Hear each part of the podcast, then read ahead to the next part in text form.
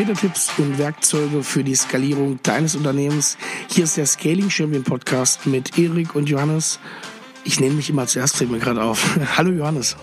Hallo Erik. Heute das Thema dein Wachstumsmotor, skalierbar und planbar Kunden gewinnen. Und jetzt schreien schon alle, ja, ja, ja, zeig's mir, führ mich zum Schotter. Führ mich zum Umsatz. ja. ja, klingt erstmal wie so ein schönes äh, Heilsversprechen von so ähm, äh, zwielichtigen Coaches, die man die ganze Zeit bei Facebook und Instagram sieht. Ja, also bei uns kannst du einfach nur mit deinem Handy Geld verdienen, ganz einfach, ohne Gefahr und ganz äh, schnell reich werden. Genau das ist unser Thema eben nicht. Trotz alledem, das Thema bleibt bestehen, weil es halt schon so bei vielen ist, dass, und das ganz ehrlich, man macht sich da auch selbst nicht von frei, ja, schaffst du es wirklich planbar, replizierbar über einen Kanal, wo du weißt, yo, das funktioniert, ich stecke so viel Geld rein, so viel Zeit rein und bekomme so viel Leads wieder raus.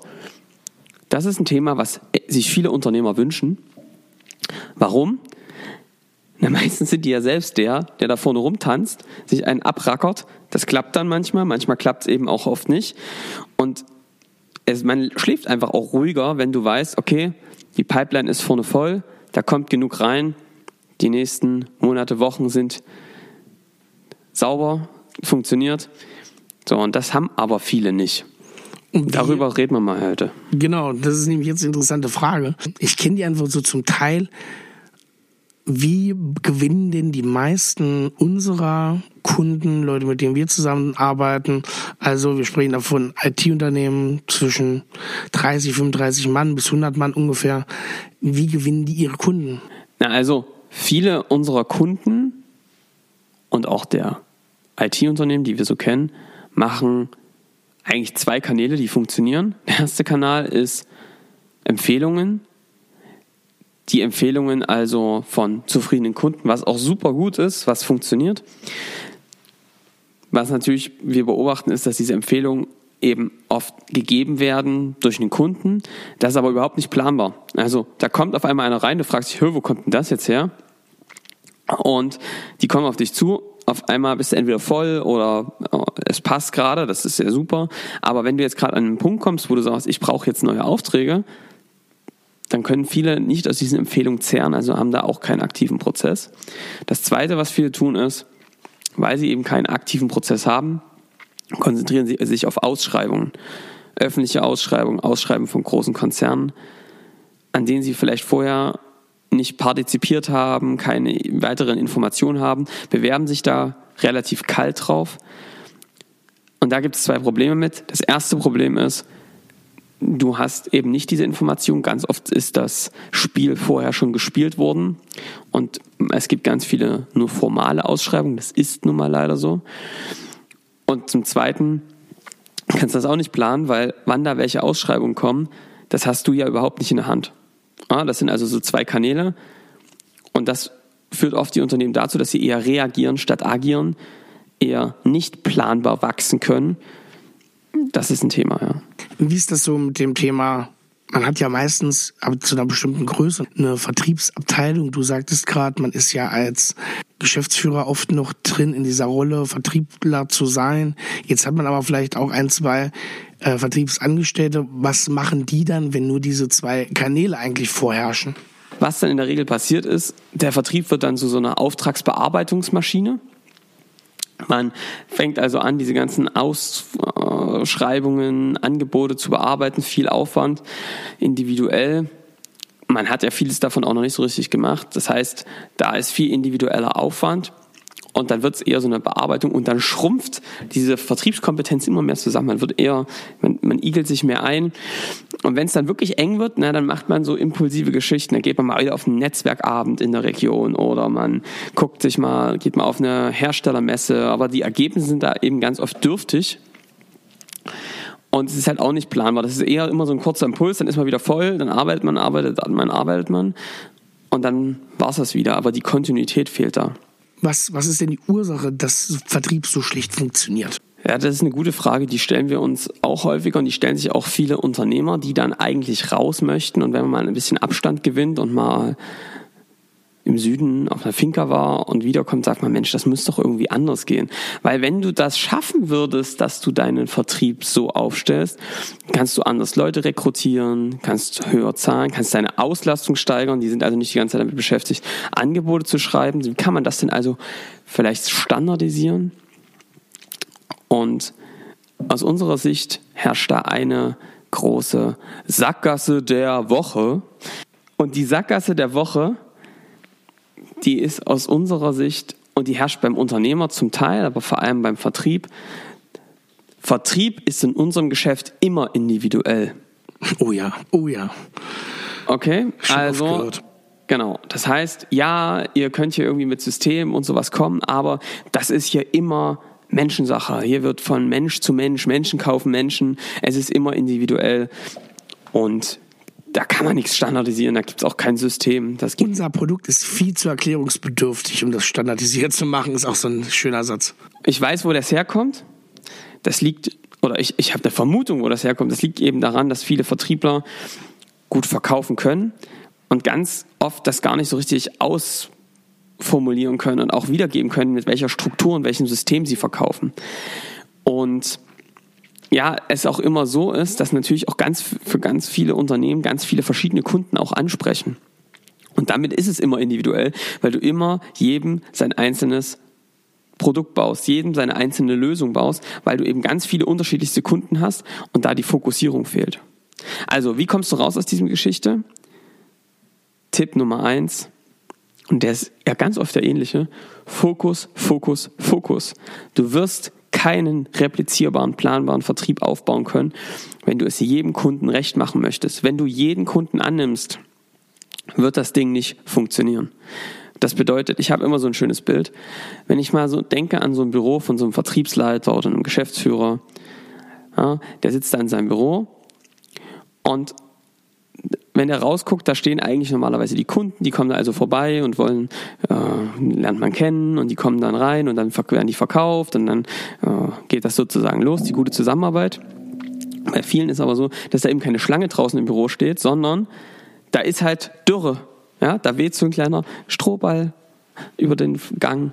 Es pfeift Westernmusik, aber ansonsten spielen wir das Lied vom Tod. So, und in dieser Situation, wenn da also Dürre ist, da kein Kanal ist, wo du wiederholbar, wo da auch Kunden stehen, die gleiche Muster dann nimmst du, was kommt. Das, was auf den Tisch kommt, nimmst du an. Und das führt natürlich dazu, dass du jedes Mal individuell ein Produkt für den brauchst, ein Angebot baust, was dann natürlich erstmal einen Umsatz bringt, aber dann im Nachgang für das gesamte Unternehmen Riesenaufwand, zum Teil inhaltliche Überforderung, breites Portfolio, Katastrophe. Was wir eigentlich wollen. Kosten und natürlich entstehen, ne? Kosten entstehen. am Anfang, die ich ja nicht, ich kann ja nicht immer davon ausgehen, dass jede Individu dass jeder individuelle Aufwand, den ich angehe, um da was zu verkaufen für ein neues individuelles Produkt oder Projekt, dass das immer aufgeht. Also ich mache mir halt auch viel Arbeit, die vielleicht überhaupt nicht in Umsatz mündet. Genau. Das heißt, was wir eigentlich wollen, ist, dass da draußen eine Schlange steht mit Kunden und davon passen vielleicht vier von fünf, drei von fünf, aber du kannst dann eben auch welche ablehnen, weil du sagst, sorry, wir würden gerne mit euch zusammenarbeiten, wir sind allerdings von den Aufträgen her voll mit unseren, wir nennen das dann Wunschkunden. Und ich glaube, für euch gibt es einen besseren Dienstleister, zum Beispiel den oder den. Wenn das passiert und du da auswählen kannst, dann kannst du natürlich nochmal viel besser sicherstellen, dass dein Produkt gut auch und dein Angebot gut auch auf diese, auf diese Reihe von Kunden, die du da ansprichst, passt und du da eben sehr klar bist. Das bedeutet, das ist sehr schwer, aber Nein zu sagen bei den Kunden, die man annimmt, macht Platz für neue Wunschkunden, wenn, und das ist Tipp 2, du es schaffst, zwei bis drei Kanäle zu finden, über die du wiederholbar an diese Kunden herankommst. Noch nicht verkaufen, aber Kontakt zu denen bekommst jetzt bin ich mal der, der Teufel und sage jetzt, jetzt kommt bestimmt der Einwand, naja, wenn ich jetzt Leute ausschließe, ich habe was weiß ich, ich bekomme 20 Leute, wie auch immer geartet, äh, im Jahr auf mich, die auf mich zukommen. Und theoretisch, wenn ich mal ehrlich zu mir bin, müsste ich davon 16 ausschließen. Was weiß ich. Wie komme ich denn mit den vier Kunden, die ich dann noch habe, überhaupt hin? Das ist natürlich immer eine Frage, die man, die man nicht in, in die eine Richtung äh, beantworten kann. Aber grundsätzlich kann man sagen, wenn du es schaffst, diese vier Kunden gut zu bearbeiten und das schaffst, dann mehr von diesen Kunden zu bekommen, dann wird sich das am Ende viel weniger kosten als diese ganzen individuellen Dinge, die du da abgelehnt hast. Weil, wenn du einmal einen Standard hast, sowohl vom Angebot, aber vor allem vom Prozess her und es wiederholbar schaffst, eben genau diese anzuziehen, wird sich am Ende weniger kosten und du wirst auch höhere Einnahmen bekommen, weil du eben Standardisierungseffekte hast, als 13 Mal oder 15 Mal das gleiche zu bauen. Also Fokus und dann kommen wir mal weiter. Damit das überhaupt replizierbar funktioniert, brauchst du ganz wichtig zwei bis drei Kanäle und das ist auch was, was, was wir häufig anders sehen, wo du es schaffst, diese wiederholbar zu bespielen. Also nicht jedes Mal immer wieder eine individuelle Messe, individuellen Vortrag und individuell, hm, keine Ahnung, noch ein Paper, noch ein Paper, noch ein Paper. Wir beobachten, dass da ganz, ganz viel Content rausgehauen wird, aber dass die Verteilung gar nicht richtig gut funktioniert. Stattdessen würde ich schauen, dass man irgendwie zwei bis drei wirklich gute Kanäle findet, wo es auch wiederholbar geht. Ich sage mal ein paar, die Top, Top drei sind Zielgruppenbesitzpartner, also wirklich andere Partner, die in einem anderen Bereich als ihr unterwegs seid. Also nicht jemand, der euch als Sub mit reinnimmt, sondern es geht hier um einen Zielgruppenbesitzpartner. Also für uns ist zum Beispiel ein Zielgruppenbesitzpartner Softwarehersteller. Die wollen ihren Kunden was Gutes tun, also den Dienstleistern. Wenn die skalieren, haben die Produkthersteller was davon. Das ist eine Win-Win-Situation. Also bieten wir unter deren Namen Wachstumsprogramme an, um diese Dienstleister zu skalieren. Da haben dann alle was davon. Das ist so eine Kooperation. Wenn ihr es also schafft, bei solchen Unternehmen euer ähm, euren Content in Form vielleicht eines Vortrags, äh, eines Webinars, eines E-Papers so zu platzieren, haben die schon eure Leads, könnt ihr eine sogenannte Rucksack- oder Huckepack-Strategie fahren und da eure euren Inhalt, eure Inhalte dort platzieren und daraus Leads zu generieren. Funktioniert super. Da werden wir auch eine extra Folge nochmal machen zu Zielgruppenbesitzpartnern, wie man mit denen umgeht, wie man die findet ähm, und wie man damit äh, Vertrieb machen kann. So, was auch noch sehr gut funktioniert heute immer noch, sind Vorträge und kleine Workshops, die man dann auf Fachkonferenzen, auf äh, was weiß ich, vielleicht auch bei den Zielgruppenbesitzpartnern kann man die natürlich sehr gut anbieten. Man kann wirklich auch diese als freie Workshops, Vorträge anbieten und dann darüber Leads übers, über Ads zum Beispiel einsammeln. Das ist was, was echt gut funktioniert. Und kurze kleine Webinare, QA-Sessions, die online stattfinden, das hängt eben von euren Kunden ab. Wo holen die sich Informationen? Manchmal funktioniert es, wenn man zum Beispiel jetzt in einer, in einer klassischen Produktion ist, dann funktionieren auch so ganz klassische Printmedien immer noch ganz gut da Fachartikel zu publizieren, immer mit einem klaren Call to Action, eben den nächsten Schritt zu gehen, mit euch in Kontakt zu kommen. Wir hatten ja ganz am Anfang, dass so einer der, der Kanäle sind die Empfehlungen. Man kann das Ganze, so wie es meistens angegangen wird, ergibt das nicht ganz so viel Sinn. Man kann aber Empfehlungsmanagement auch auf ein ganz anderes Niveau bringen. Kannst du dazu nochmal was sagen? Definitiv und ich glaube, da lohnt es sich auch nochmal eine extra Folge zu machen. Also wir und aber auch versucht ihr das mal echt, das kann das nur empfehlen. Wir haben Kunden, die machen das äh, richtig, richtig gut und die haben wirklich nicht viele Kanäle, aber sie holen sich ganz konzentriert, strukturiert Empfehlungen. Nach jedem erfolgreichen Schritt sprechen die das Thema Empfehlungen dezent, nicht aufdringlich an und sagen sowas, äh, wie war es denn für dich, wie hat es dir gefallen, was war gut, was war nicht gut, gehen also immer erstmal eine Reflexion und sagen dann auch nochmal, du weißt, äh, wir arbeiten partnerschaftlich mit unseren Kunden zusammen, wir generieren einen Großteil unserer Kunden über Empfehlungen, so bist du vielleicht auch zu uns gekommen. Gibt es denn Unternehmern, die du was Gutes tun willst? Du hast jetzt davon profitiert, am besten sagt das der Kunde eben selbst. kennst du jemanden, mit, für den das auch was wäre? Und dann hilft es den auch aus unserer Erfahrung, den Kunden auch zu sagen, wie man jemanden anspricht, wie man auch sich eine Empfehlung abholt ja, das sind so Erfahrungswerte, die echt gut funktionieren. Und was da auch wichtig ist, da spielt wieder dieses Thema rein, ich nehme nicht alle Kunden. Also wenn ich einfach nur sage, passt das, hast du irgendjemanden, der, auf den das passt, für den das interessant ist, das kann man viel konkreter machen und kann sagen, hey, wir haben dir da in dieser Situation geholfen. Kennst du andere, die vor einer ähnlichen Situation stehen, die eine ähnliche Größe haben äh, vom Unternehmen her? Also du kannst Merkmale aufzählen, die so einen Wunschkunden sprechen und dadurch werden die Empfehlungen viel, viel werthaltiger, weil der Empfehler sich viel mehr Gedanken darüber macht und dann euch wirklich, ja, ich sag mal, A-Leads liefert und nicht irgendwas, wo ihr wieder lange aufwärmen müsst, um irgendwas zu bekommen. Definitiv, so spezifisch wie möglich. Also wir suchen IT-Unternehmen mit 35 bis 150 Mitarbeitern, die gerade viel im Dienstleistungsgeschäft B2B unterwegs sind und skalieren wollen, mit denen arbeiten wir zusammen. Kennst du deinen Geschäftsführer? So, das wäre jetzt das Beispiel. Und das, je konkreter, desto besser. Ja, super. Genau. Ich habe noch einen Tipp, Erik. Äh, ja, hau raus. Das Thema, du musst natürlich darüber darüber nachdenken, okay, jetzt habe ich, denke denk ich immer, dass Sales individuell ist, wenn man tatsächlich sich Unternehmen anguckt, wie Produktunternehmen verkaufen, wie auch einige Dienstleister verkaufen, ist es überhaupt nicht individuell, sondern den, die folgen einem System, einer klaren Methodik, einer Struktur und sind dann im Gespräch individuell und gehen auf die Leute ein. Das sind aber zwei Dinge, die unterschied, auf unterschiedlichen Ebenen liegen. Also ich würde immer darauf achten, eine klare Struktur zu haben, in zwei verschiedene Richtungen. Einerseits den Ablauf, dass du also klare Formate hast, die ein Kunde durchläuft, bis er bei dir kauft, in denen er vorqualifiziert wird, ihr ein Entscheidergespräch macht, ihr vielleicht eine erste Arbeitsprobe macht, danach es nochmal ein Gespräch gibt, dass es also eine klare Struktur, einen Prozess gibt. Und jetzt nochmal wichtig, das haben manche schon, manche eben noch nicht. Wenn nicht, dann würde ich echt empfehlen zu tun, weil es auch allen im Unternehmen Klarheit gibt und auch klar ist, was ich dem Kunden kommunizieren kann im nächsten Schritt, was ihn erwartet.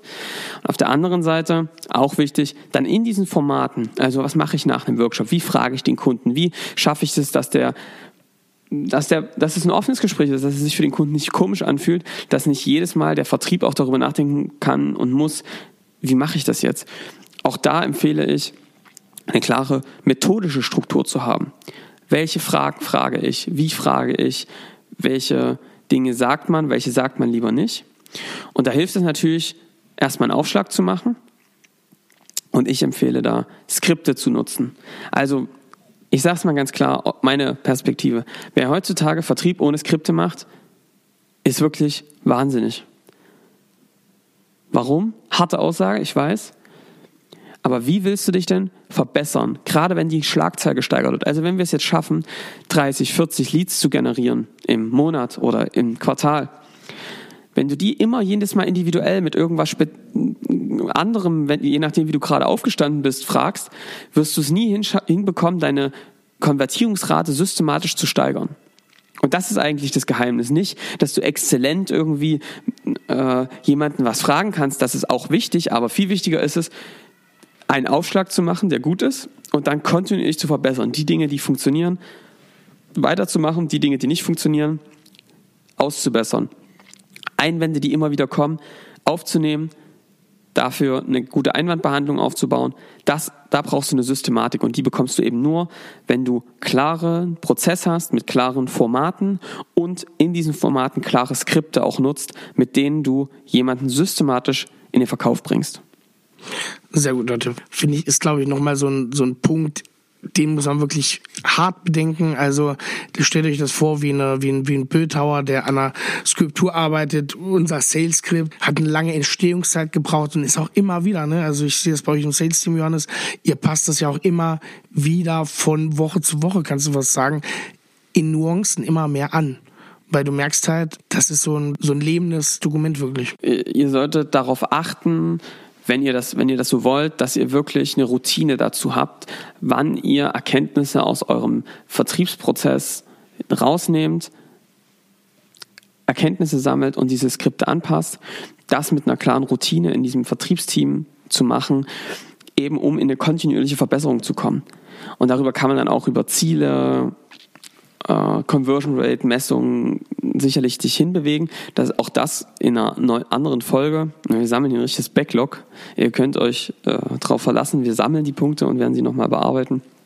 Also wie steuere ich den Vertrieb? Wie verbessere ich ihn kontinuierlich?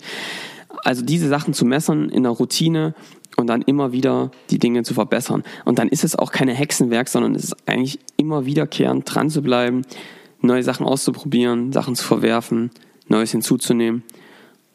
Und dann kommst du ganz schnell auf Werte, die du niemals schaffen würdest, wenn du immer individuell äh, ja, vertreibst. Es ist halt einfach, was ich beobachte, ist ganz häufig, da sind erfahrene Vertriebshasen, Geschäftsführer, die haben das jetzt auch nicht methodisch gelernt, sondern die haben irgendwie für sich eine Methodik gefunden, wie sie verkaufen. Und das ist auch super.